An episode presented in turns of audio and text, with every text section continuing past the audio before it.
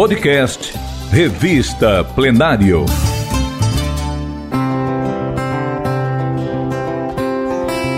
É hora de uma viagem no tempo. Ouça agora a sessão de reportagem da revista Plenário O Mês na História, publicada na edição de maio, junho e julho de 2017. Você vai conhecer os principais fatos históricos que aconteceram no mês de junho ao longo dos séculos Fique ligado e descubra como o passado pode nos ensinar sobre o presente e o futuro. A narração é de Marina Rates. Tragédia na Serra. Uma manhã fria e nublada no distante junho do ano de 1982. Os cearenses acordavam com a triste notícia de que o estado era cenário de um dos maiores acidentes aéreos da história do Brasil na madrugada do dia 8 de junho, aproximadamente às 2h45, uma aeronave Boeing 727-200 da Aviação Aérea São Paulo, VASP, hoje extinta, que havia partido de São Paulo com destino à Fortaleza, chocava-se com a Serra da Aratanha, no vizinho município de Pacatuba, e explodia logo em seguida. Todos os 137 ocupantes a bordo morreram na colisão. Na época, esse foi o maior acidente da aviação comercial do país. Posteriormente, foi superado pela queda do voo da Gol em setembro de 2006, no Mato Grosso, com 154 vítimas. Pelo voo da TAM, em julho de 2007, em São Paulo, com 199 mortes. E, por fim, pelo voo da Air France, que caiu próximo ao arquipélago de São Pedro e São Paulo na madrugada de 1 de junho de 2009 vitimando 228 pessoas. Na época do acidente, muito se foi especulado sobre qual o motivo para a tragédia. Ao final das investigações, foram apontadas falhas pela equipe de voo, que iniciou a descida de aproximação para o pouso bem antes do que determinavam as cartas de navegação. Entre as vítimas estava o empresário Edson Queiroz, que trocou a passagem de última hora pois tinha um compromisso logo pela manhã, além de 15 empresários do setor têxtil que voltavam de uma feira do setor em São Paulo.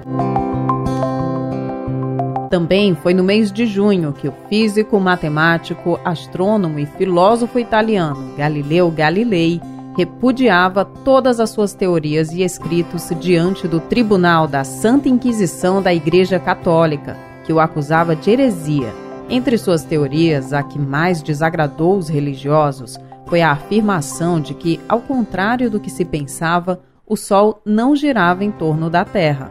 Ou seja, o nosso planeta não era o centro do universo.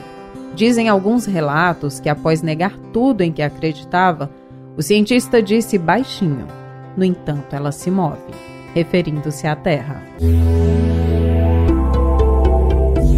O 16 de junho de 1976 era para ser um dia de protesto pacífico, mas o que se viu foi um banho de sangue.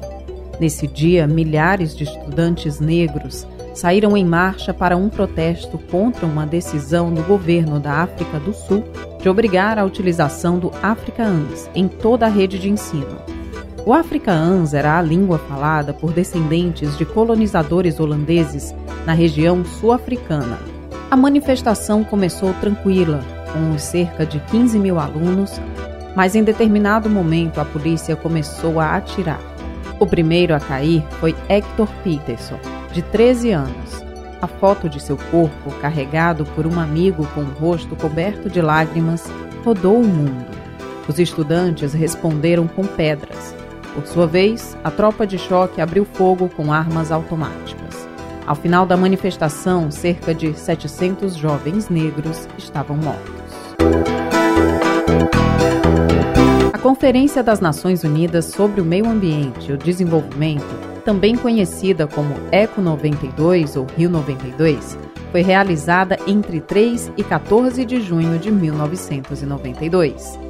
Sem dúvida, foi a primeira reunião internacional de importância relevante depois do final da Guerra Fria. Seu objetivo principal foi debater os problemas ambientais mundiais, reunindo nada menos do que delegações de 178 países, além de inúmeros chefes de Estado. Duas décadas depois da realização do primeiro encontro sobre o meio ambiente, que se realizou na Suécia em 1972, a ideia era decidir que medidas tomar para conseguir diminuir a degradação ambiental e garantir a existência de outras gerações. Você ouviu os principais fatos históricos que aconteceram no mês de junho na sessão de reportagem O Mês na História publicado pela revista Plenário na edição de maio, junho e julho de 2017, com a narração de Marina Hattes. Leia essa e outras reportagens da revista no site da Assembleia Legislativa do Ceará. E você pode ouvir as reportagens no podcast Revista Plenário, nas principais plataformas de áudio. Compartilhar iniciativas. Esta é a meta da Assembleia Legislativa do Estado do Ceará. Rádio FM Assembleia 96,7. Com você, no centro das discussões.